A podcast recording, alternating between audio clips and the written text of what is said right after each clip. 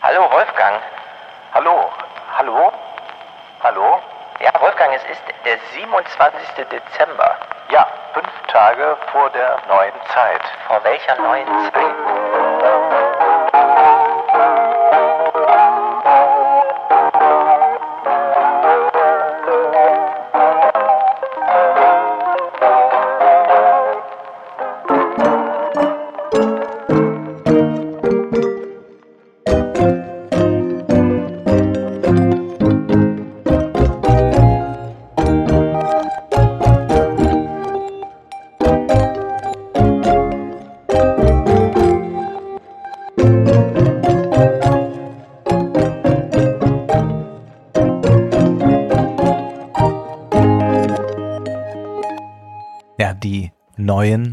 20er. Die neuen 20er.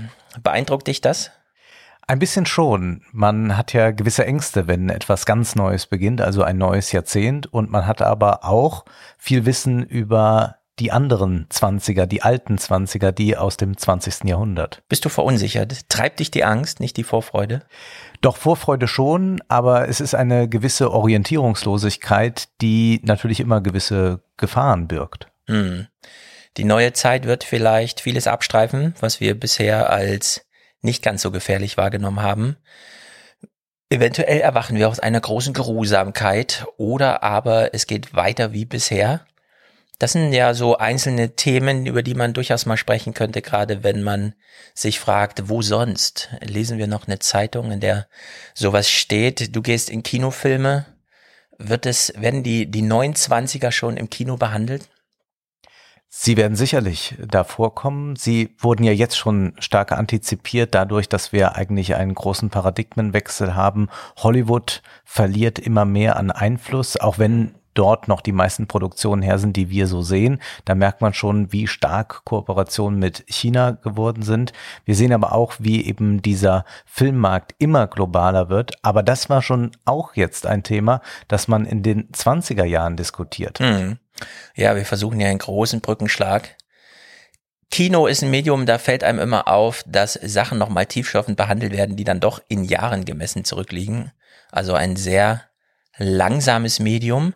Wenn wir jetzt hier so an der Podcast-Technik sitzen, dann könnten wir genauso gut sagen, wir sind Phonographen im ganz alten Stile.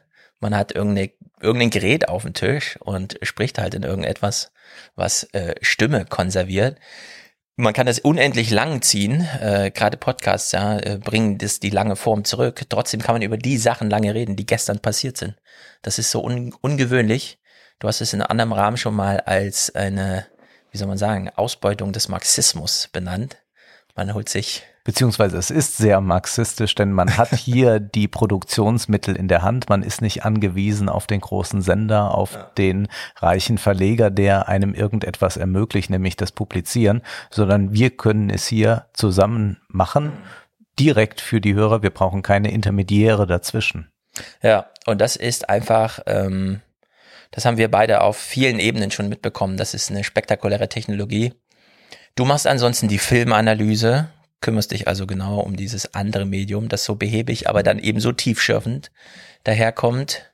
Den Wirtschaftspodcast Wohlstand für alle und dann in vielen anderen Formaten. Und ich schreibe auch im Gegensatz zu dir ja doch noch relativ häufig für äh, Zeitungen, aber du hast ja der Zeitung eigentlich ganz adieu gesagt, oder? Ja, es bot sich irgendwie an, den Schlussstrich da wirklich zu ziehen und es nicht ähm, langsam ausglühen zu lassen, wie du das zum Beispiel machst, denn das Ende ist klar. Die Frage ist nur, nimmt man es selber in die Hand oder nutzt man auch Gelegenheiten, solange sie sich bieten? Was nicht heißt, dass ich weniger schreibe, nur bei mir mündet das dann halt auch in einem sehr langsamen Medium, jetzt wieder im Buch zur Rentnerrepublik. Äh, das kommt dann halt einfach im Sommer und wurde angefangen im vorletzten Sommer. Ja, und äh, in der Hinsicht bleibe ich dem Schreiben verbunden, allerdings nicht in der Zeitung. Denn äh, warum? Ja, also das ist meine Frage, die da bleibt, warum. Und das Besondere an der Frage ist, man muss sie nicht mehr beantworten. Warum lesen wir alle keine Zeitung? Ja, ist auch egal eigentlich. Und dieser Podcast ist ja nicht ein einziger Podcast, sondern du hast ja dich da schon sehr etabliert mit dem Aufwachen-Podcast. Genau, üblicherweise äh, mache ich mit Thilo den Aufwachen-Podcast, der sich nun wiederum auch einem anderen Medium zuwendet, nämlich den Fernsehen, das so ein bisschen in der Schwebe hängt. Also immer mal die ähm, mittelfristig relevanten Sachen nimmt und dann in einem Medium, das eigentlich für sehr viel langsamere Arbeiten konzipiert wurde, aber sehr viel schneller arbeitend, äh, Filme herzustellen, die am Morgen noch nicht geplant wurden, aber am Abend schon gesendet werden müssen. Über diese ganzen Merkwürdigkeiten, die da im Resultat dann entstehen, ist ja im Aufwärm-Podcast viel nachzuhören. Hier versuchen wir wieder so eine Lücke zu füllen, aber eben wirklich auch, weil, so wie du es eben begonnen hast, man weiß nicht genau, was die neuen Zwanziger bedeuten. Wir können sehr viel über die alten Zwanziger reden, also über die 1920er Jahre. Und äh, wir werden da auch sehr viel drüber erfahren. Wir werden jetzt gleich so ein Fundament legen. Wir wissen trotzdem nicht genau, ist es jetzt Zuversicht oder ist es Angst, die uns treibt? Ähm, wenn man sich die alten 1920er anschaut, das ist jetzt 100 Jahre her, Menschen, die die 20er Jahre bewusst miterlebt haben, haben sowohl einen ersten und einen zweiten Weltkrieg, Faschismus, Wirtschaftskrise, äh, Existenznot und alles mitbekommen und haben trotzdem irgendwie äh, ihr Leben gemeistert. Total erstaunlich. Und viele Sachen, die in dieser, wie soll man sagen, etwas wilderen, glamourösen, extravaganten, aber doch politisch ruhigen Phase, zumindest in der ersten Hälfte der 20er Jahre, viele Grundsteine, die damals gelegt werden, prägen uns ja bis heute.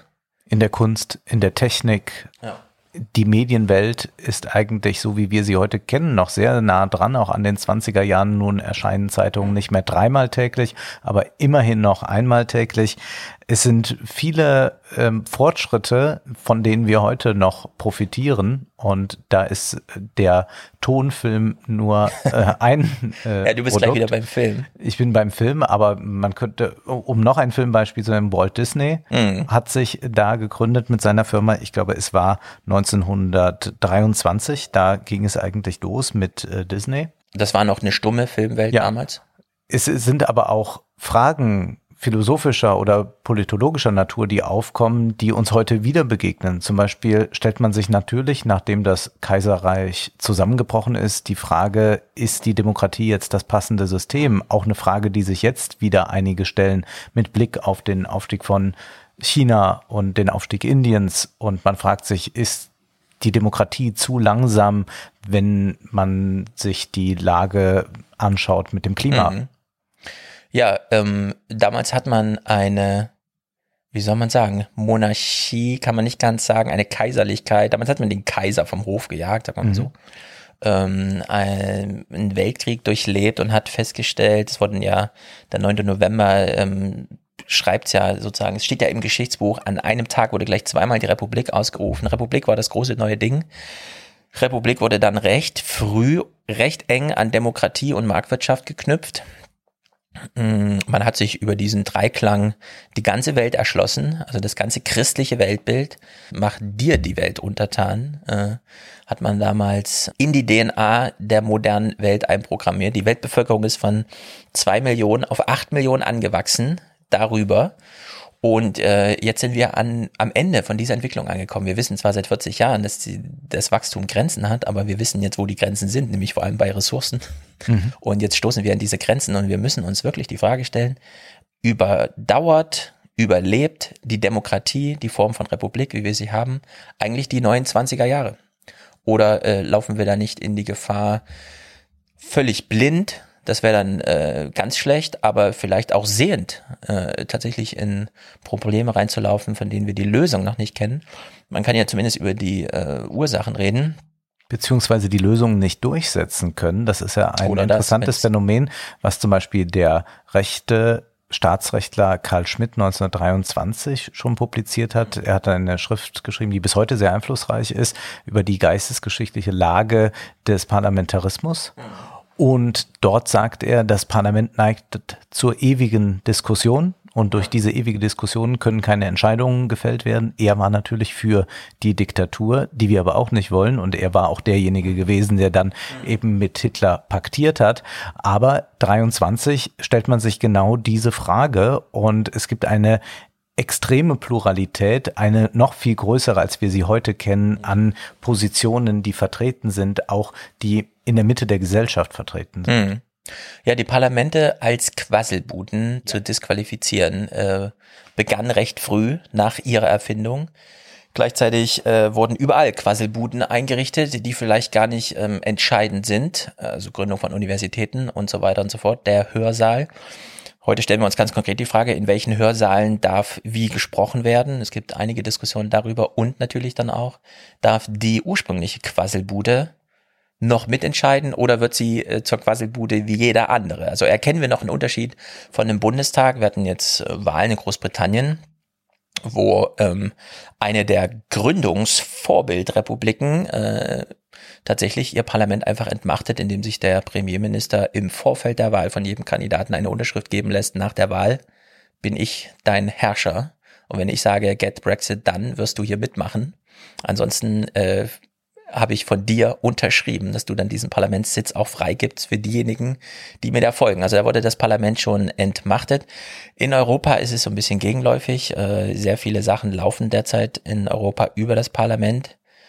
Auf der anderen Seite ist auch da nichts in Stein gemeißelt. Wir haben eine neue äh, Kommissionspräsidentin, die als, ähm, wie soll man sagen, als neue Regentin ähm, eigene Themen setzt in einem Maße, wie wir es vorher noch nicht erlebt haben. Wenn auch erstmal ein Thema Klima, dem wir alle uns irgendwie ähm, beipflichten, als das ist ein wichtiges Thema.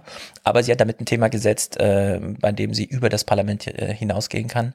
Wenn man jetzt nochmal, nicht nur beim Parlamentarismus und so weiter, oder beim Film, wie schon angesprochen, zurückblickt, diese neuen Zwanzigern, die wir jetzt starten, kann man auch geruhsamer betrachten. Man muss wahrscheinlich nicht gleich so alarmistisch rangehen, denn in den alten Zwanzigern wurden, gab es mehrere Gründungen, nicht nur Disney, sondern auch die Lufthansa und damit das Mobilitätsversprechen unserer Zeit über den individuellen Verkehr hinaus. Wir müssen uns nur einen Sitznachbar äh, erdulden und dann können wir überall auf der Welt sein. Diese Idee kam damals man könnte dann sagen, es wurde dann demokratisiert über die Preise, dass es heute jedem zur Verfügung steht. Rewe wurde damals gegründet, also die Idee von Versorgung durch die letzte Meile macht der Kunde selbst. Er steht vor dem Regal und entscheidet, was er kauft. Man bekommt schon viel nach Hause geliefert, aber einkaufen geht man immer noch selbst. Das wird in sich in diesem neuen Jahrzehnt auch sehr wandeln wahrscheinlich. Also Geschichten wie Rewe ja. werden sich äh, ganz anders ergeben. Da werden wir nicht so rausgehen aus dem Jahrzehnt wie rein. Und neben Lufthansa und Rewe ist es auch die Arbeitslosenversicherung. Und wir haben darüber beispielsweise äh, ganz neue Menschenbilder, die sich so, die sich so einschlichen. Wir hatten ähm, mit der Arbeitslosenversicherung eine Idee von jemand kümmert sich um dich. Wenn du aus der Arbeitswelt rausfällst, bist du noch nicht ganz raus, weil der Staat immer noch äh, sich um dich kümmert und sei es erstmal nur versichernder Natur. Heute reden wir nicht mehr von der Versicherung, sondern von der Agentur, also von Agenten, handelnden Menschen, die dich als Kunden ansehen und dich auf einem Arbeitsmarkt sehen, auch wenn du gerade nicht arbeitest, diese, diese Verknüpfung von dem Einzelnen und dem Staat, die wir heute immer noch als bürgerlich pflegen, also so benennen, äh, das ist auch eine Idee aus diesen 20er Jahren, wie so vieles. Was auch daran liegt, dass wir einen ganz neuen Sektor haben, den der Angestellten, mhm. der Soziologe Siegfried Krakauer widmet diesen Angestellten ein Buch mit dem gleichnamigen Titel und er zeigt, wie sich dadurch auch die Stadtbevölkerung ganz klar verändert, wie das auch für Frauen etwas Emanzipatorisches hat. Allein die Schreibmaschine sorgt dafür, dass äh, plötzlich eben es ganz viele Angestellte gibt, weibliche Angestellte, die als Sekretärinnen arbeiten, was dann auch Thema in ganz vielen Romanen der 20er Jahre ist. Und diese Angestellten pflegen auch eine eigene Kultur in der Freizeit beispielsweise. Da gehört der Sport dazu, da gehören Kulturvereine dazu, aber da gehört auch eben die massenmediale Unterhaltung dazu und auch etwas, was sehr erstaunlich ist, das hat Marcel Moos, der französische Ethnologe, beobachtet. Er ging durch New York und sah dort Frauen in einer gewissen Weise spazieren, war einige Wochen später in Paris und merkte, dass dort Frauen ganz genauso gehen und fragte sich, warum ist das so? Natürlich durch eine Internationalisierung der Massenkultur. Das heißt, man hat dort in einem Film gesehen, dass Frauen so gehen und dann macht man das in Paris zum Beispiel nach. Und so ist es dann auch mit dem Angestelltenmilieu, das so sehr schnell eine eigene Kultur, die sehr urban ist, mhm. entwickelt. Ja, diese Internationalisierung von Lebensstilen über, schon angesprochen, die Lufthansa, äh, über die Standardisierung von Ernährung, Rewe, über die Standardisierung des Films Disney, also alle diese über Organisation getriebenen ähm, Standardisierung, Metamorphosen, äh, Homogenisierung, der, zumindest der westlichen Welt. Die ist eigentlich hochinteressant und du äh, sagst völlig zu Recht, glaube ich, das ist diese Technikgetriebenheit. Mhm. Ähm, heute haben wir es abgeschafft, Mittelwelle und Langwelle. Wir haben nur noch die Ultrakurzwelle und die ist auch so im, aber das ist, das ist die Zeit der 20er. Das war das Internet der 20er, der alten 20er. Man hat plötzlich Radio gehabt, Stummfilm, wie schon angesprochen. Der Farbfilm kam ja auch noch in den 20ern, nämlich 1929. Und 1926 schon, ich war ein bisschen überrascht, hat John Logie Baird, oder wie auch immer ausgesprochen wird, äh, den ersten mechanischen Fernseher vorgestellt. Gleichzeitig gab es die erste internationale Funkausstellung, auch in den 20ern. Und 1928 hat die Reichspost die Bildfunkübertragung erprobt. Und wenn wir heute sagen, Gott sei Dank haben wir Internet, kann man sagen, ja, Gott sei Dank hatten die damals auch so eine Art Internet. Es hat noch nicht so viel mit Digitalisierung zu tun, aber mit Elektrifizierung doch schon. Und wenn man der deutschen Soziologie nachhorcht, also Dirk Becker und so weiter, dann sagen die, ja, es hat einige Brüche gegeben, aber ob die Digitalisierung ein war, wenn dann doch die Elektrifizierung. Und damit hat man wieder so einen Bogenschlag aus 100 Jahren Menschheitsgeschichte von den 1920ern zu diesen neuen 20ern jetzt, wo wir nicht genau wissen, wie viel Entwicklung geht jetzt einfach solide weiter man kann sich auch noch mal 100 Jahre Fernsehen vorstellen.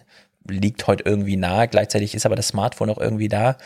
Und ob YouTube und TikTok einfach nur eine Digitalisierung von Fernsehen sind oder doch ein bisschen mehr und anderes, das wird sich dann rausstellen. Jedenfalls haben wir heute noch mal mehr fremde Stimmen im Ohr durch mhm. Podcast dann auch als damals, aber es fängt eigentlich damit an. Also man muss sich vorstellen, vor der Erfindung des Radios vor dem Grammophon hat man immer nur die Stimmen gehört aus seiner direkten Umgebung und dann in den 20er Jahren hat sich das viel stärker durchgesetzt. Dann kam mit dem Film auch noch nicht nur eine körperlose Stimme einem ins Ohr, sondern auch eine, die direkt mit dem Körper verbunden war. Das war dann 1927 äh, The Jazz Singer, also der erste Tonfilm und dann die, das deutsche Pendant äh, zu dieser Entwicklung ist dann eben der blaue Engel mit Marlene Dietrich von 1929, dort gedreht mit Emil Jannings noch und da hört man dann eine Frau singen, ich bin von Kopf bis Fuß auf Liebe eingestellt, was natürlich auch darauf verweist, dass wir hier ein anderes Rollenbild plötzlich vorfinden. Also Technisierung und Urbanisierung sorgt natürlich auch für eine Form der Emanzipation, eine Loslösung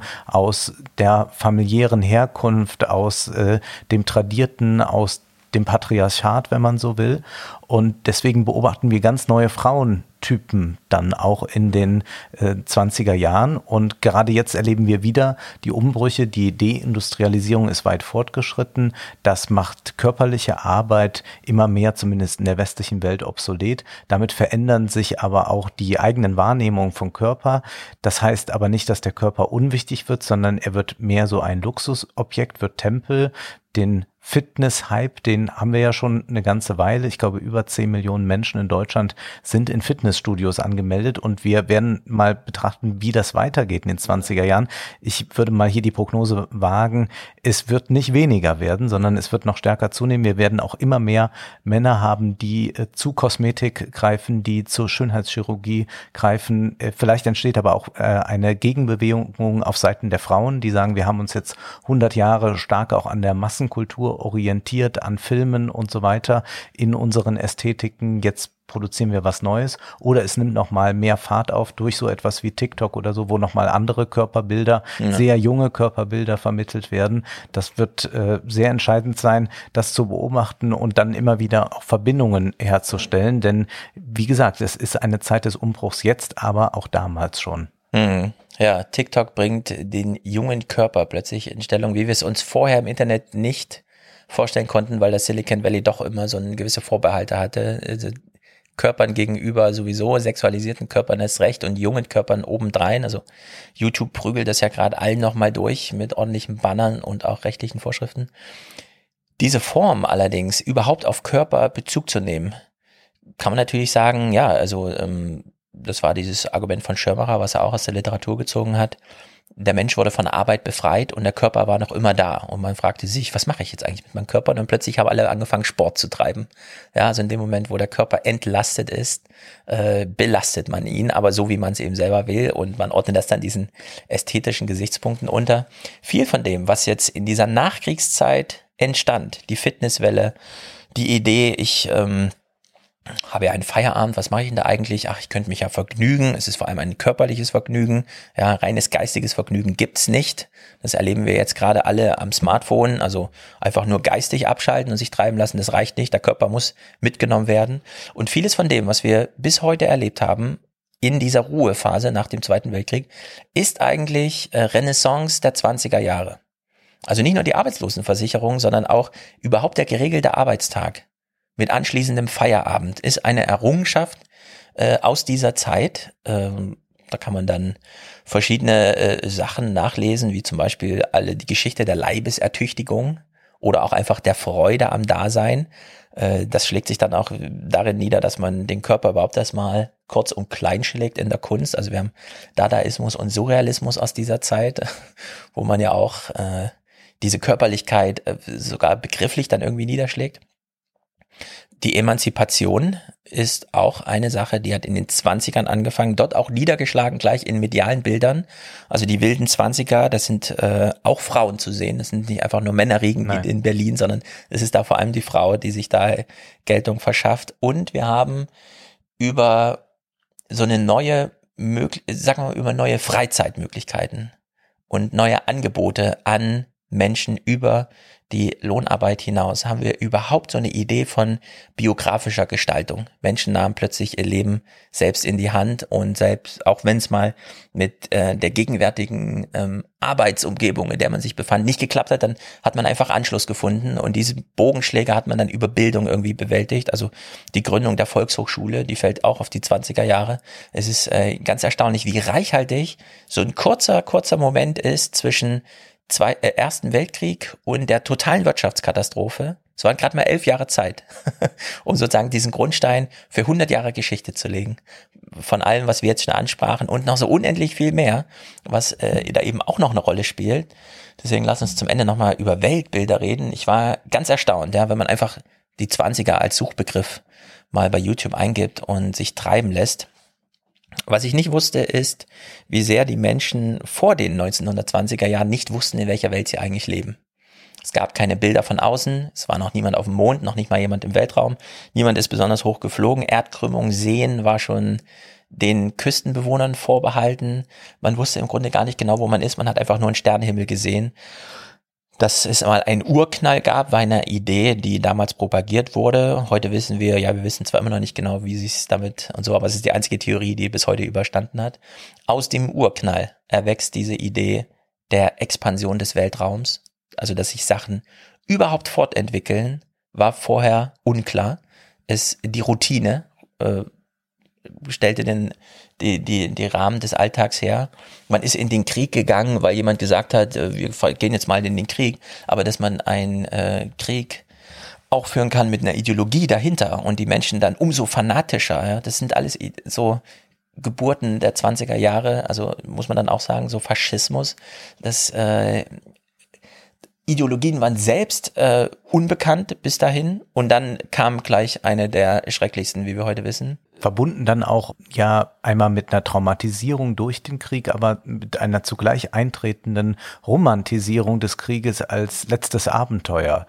Ja. Wenn man nur an einen Autor wie Ernst Jünger denkt, der 1920 schon sein Kriegstagebuch in Stahlgewittern veröffentlicht, dann 1922 den Essay schreibt, der Kampf als inneres Erlebnis, also wo eben das Dasein nur ja. sich dann wirklich spüren lässt, wenn man eine Feindbegegnung hat und möglicherweise dabei sterben muss, ja. getötet wird. Aber auch dies wird dann quasi als ein Genuss beschrieben. Und das ist erstaunlich, dass das dann eben zum Teil einfach nur mit so einer Seinsphilosophie aufgeladen wird, zugleich aber dann auch möglicherweise mit einer faschistischen Ideologie, wie es dann geschehen ist. Und da wurde ja dann sehr viel dann auch aus den 20er Jahren in den 30er Jahren nochmal in ganz anderer Form vereinnahmt. Das ist natürlich der Unterschied zu heute, dass wir nicht diese, äh, diese Kriegstraumatisierung in irgendeiner Weise haben, also diese Kriegserfahrung, die Menschen, die uns hier zuhören, haben ähm, nicht einen Krieg äh, erlebt, wie das die Menschen äh, getan haben, die in den 20er Jahren dann gelebt haben. Aber was man vielleicht doch äh, spüren kann, ist äh, so durch diese große Orientierungslosigkeit eine gewisse Sehnsucht auch nach äh, wieder Ernsthaftem, nach dem Ernstfall, nach einer gewissen Härte. Und die ist mitunter hochgefährlich, wenn man sich anschaut, was in neue rechten Strömungen mhm. gedacht wird und wie genau an solche Denk äh, Denkweisen, Ideologien wieder angeknüpft wird. Ja, also Menschen, die auch heute noch faschistischen Ideologien anhängen kann man nicht einfach nur unterstellen, die wurden irgendwie von einem Herrschenden ausgetrickst, sondern diese Ideologie aktiviert irgendwas in den Menschen selbst und sei es der Sinn des Lebens als die finale Katastrophe oder wie auch immer. Also diese, diese Dramatik, die in den 20ern, wenn man sieht, dass sich viele Menschen vergnügen und man vielleicht nicht Teil dieser Realität ist, äh, die da in einem wächst, das sieht man auch heute wieder. Wir haben in diesen 20er Jahren, in diesen 29er Jahren jetzt die größten Probleme werden Einsamkeit sein. Armut, Armut und Einsamkeit zusammen. Das Alter, das nochmal besonders einsam macht. Äh, die ersten Erkenntnisse sind da, inwieweit Einsamkeit sich auch körperlich niederschlägt bis hin zur Demenz und das befördert. Ähm, das sind alles so, äh, es ist im Grunde ein großer Kosmos. Man äh, sollte nicht zu früh irgendwelche Sachen verstehen, nur weil man ähm, einen Film gut fand, in dem irgendwie Dominic Cummings nochmal dargestellt wurde, wie er die Briten verführt als äh, unser Brexit-Nation macht, sondern da steckt dann immer mehr dahinter. Weshalb wir äh, diesen Brückenschlag, der bietet sich natürlich an, zu sagen, die 1920er und die 2020er. Die 100 Jahre sind allerdings auch ausgedacht. Hätte man einen anderen Kalender, hätte es halt nicht so gepasst, aber in dem Fall passt es irgendwie. Aber es ist neu deswegen die 29er. Also wir können nicht, es wird sich die Geschichte nicht wiederholen.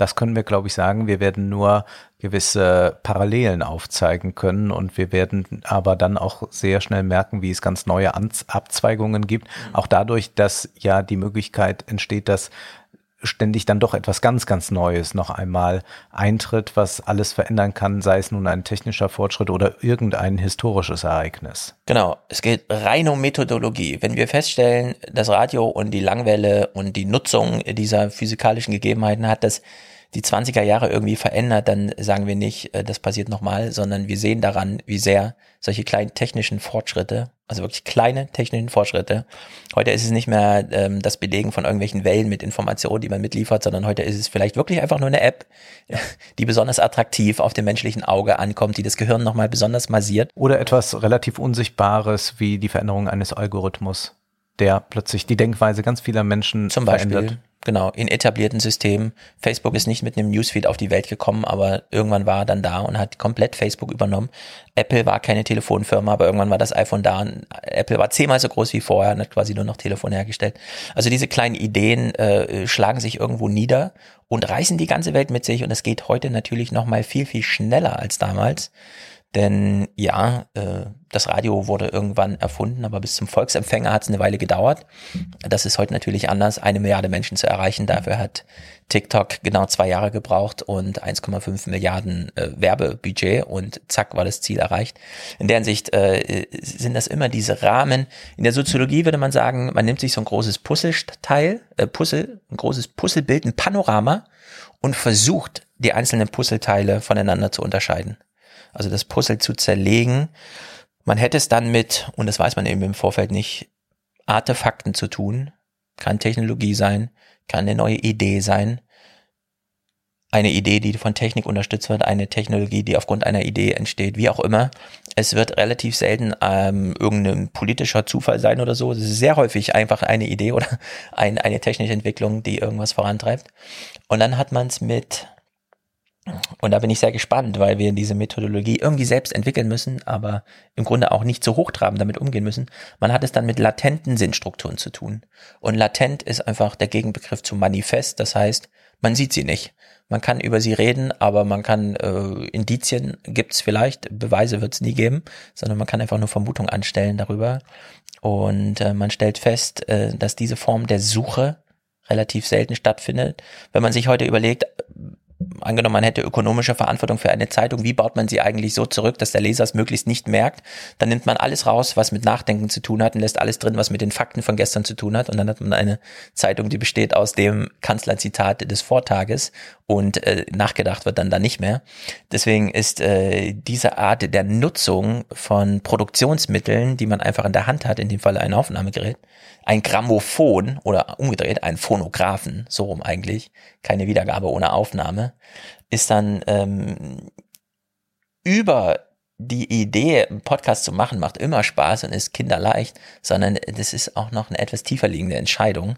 Es einfach erstens im Gespräch und zweitens im Gespräch zu klären und nicht etwa schriftlich. Ich glaube, wir können diese Latenzen auch nur wirklich begreifen, wenn man sie sich einander erzählt, wenn man versucht, ein bisschen abzuschweifen, auf etwas hinzuweisen, was man vielleicht nicht gleich fassen kann, aber man kann sich in einem Gespräch dem viel besser annähern. Und ich glaube, was wir ein bisschen vorhaben mit diesem Podcast ist, wir flanieren eigentlich durch ja. dieses 20. Jahrhundert. Wir schauen nach rechts, nach links, wir bleiben einmal stehen, äh, halten inne, gehen wieder einen Schritt weiter, laufen vielleicht auch hin und wieder, wo es nötig ist, um vers um versuchen, uns selbst zu orientieren, hoffentlich auch ein bisschen Orientierung zu geben und dadurch zu sagen, es könnte auch ganz gut werden.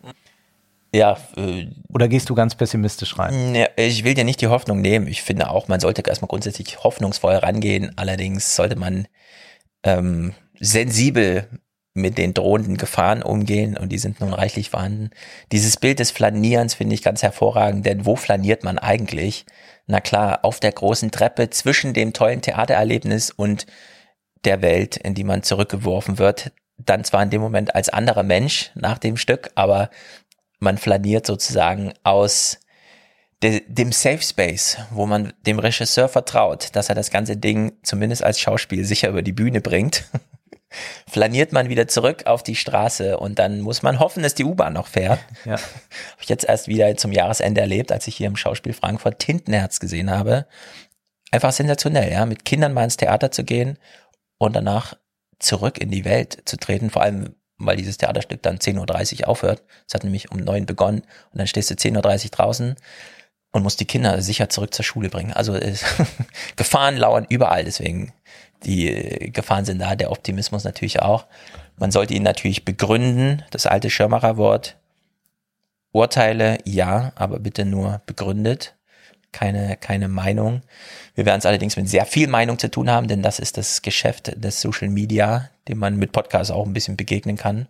Aber es ist für mich ein bisschen Angst nehmen vor dem neuen Jahrzehnt, äh, zu wissen, was ich die nächsten zehn Jahre tun werde. Mhm. Nämlich mit dir mich regelmäßig treffen und über die Zeit reden, in der wir jetzt gerade leben. Ja, also wir machen das jetzt zehn Jahre lang. Ja. Mindestens einmal im Monat. Das die, ist also ein Riesenprojekt. Ja, die äh, 2020er Jahre werden lang. Die werden nämlich zehn Jahre lang. Und äh, jeden Monat kehren wir einmal die Sache dieses Monats zusammen. Und zwar vor allem die, auf die es ankommt und die in der tagespolitischen, journalistischen oder wie auch immer Auseinandersetzung nicht stattfinden, weil sie in dieser Zwischenwelt stattfinden. Ja, es war gestern, aber Merkel war auch gestern oder wie auch immer der nächste Bundeskanzler heißt. Und ja, war schon relevant, aber ich bin Filmemacher. Ich, mein Film kommt dann in drei Jahren. Also wie vorhin schon angesprochen, äh, Podcasts erlauben, in, mit langer Form hochaktuell zu sein. Und mit hochaktuell meine ich ähm, einfach die letzten vier Wochen rekapitulieren lassen. Ne? Also in der Hinsicht ist das äh, ein großes Angebot der Technik, das wir einfach nutzen da beginnen die 20er Jahre, finde ich, sehr optimistisch. Ja, man kann das nämlich jetzt machen. Es gab sehr viele Jahrzehnte, in denen das nicht so ging. Und damit meine ich alle Jahrzehnte bis zur Jahrtausendwende. Erst danach war es überhaupt möglich, das so zu machen. Denn ja, Elektrifizierung und Digitalisierung bedeutet, man spricht nicht einfach nur, sondern man kann jetzt auch zuhören. Alle Welt ist Podcast-Hörer und Hörerinnen. Und manche äh, nehmen dann auch so rum dran teil. Ja, wir freuen uns da sehr drauf. Äh, das wird eine ganz launige Sache und es wird vor allem, das ist mir auch nochmal wichtig hier anzumerken, es wird vor allem ein Projekt vor Ort. Also wir brauchen in dem Moment, auch wie wir jetzt hier gerade sitzen. Wir sitzen uns gegenüber, Internet. das muss man vielleicht dazu sagen. Ja, wir, wir sitzen uns gegenüber und es ist hier kein Internet an. Wolfgang hat einen ganz kleinen Zettel Und ich habe, ja, digitales Papier, aber es ist kein Internet gewesen, um mir ein paar Notizen zu machen. Also in der Hinsicht, äh, das ist die Nullnummer. Ihr könnt schon mal abonnieren und äh, gewisse Treue aufbauen, indem ihr euch einfach merkt, wo es diesen Podcast künftig geben wird. Auf der anderen Seite wird es ihn einfach überall geben. Ähm, wir nennen ihn die neuen Zwanziger. Die neuen Zwanziger. Und wir hoffen, dass der Mehrwert, die Mehrwertgenerierung zwischen uns beiden für viele auch Mehrwert generiert. Bis 2020, würde ich sagen. Bis 2020. Es sind ja nur noch fünf Tage. Rutscht gut rein in die neue Zeit. Bis bald.